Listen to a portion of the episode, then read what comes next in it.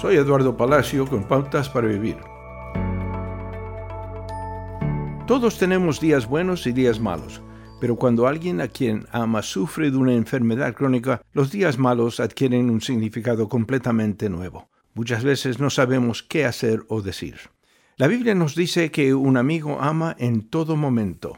Y aquí hay algunas grandiosas maneras de iniciar una conversación en situaciones de enfermedad crónica. Primero, no ofrezca consejos médicos o de estilo de vida no solicitados. Su amigo enfermo ha estado consultando a muchos expertos médicos, pero si puede preguntarle si les gustaría que le envíe alguna noticia que pueda ver sobre posibles nuevos tratamientos.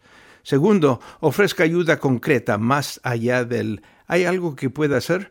En su lugar puede decir voy a la tienda ¿Qué necesitas? ¿Necesitas que te lleven a alguna parte? ¿Quieres que lleve tu ropa para lavar? Tercero, no diga cosas que minimicen su enfermedad, como no pareces enfermo. Si pregunta ¿cómo estás hoy? Esté dispuesto a sentarse y realmente escuchar con un lo siento mucho o no decir nada en absoluto. Cuarto, siga invitando a su amigo enfermo a reuniones, incluso si cree que es poco probable que exista. No ser invitado duele incluso si planea asistir, pero tiene que cancelar. Otra idea es sugerirle una noche en su casa con todos los arreglos o cargo en sus manos.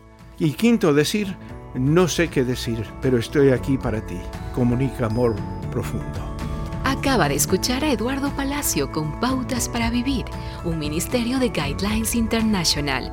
Permita que esta estación de radio sepa cómo el programa le ha ayudado. Acompáñenos en la próxima emisión de Pautas para Vivir.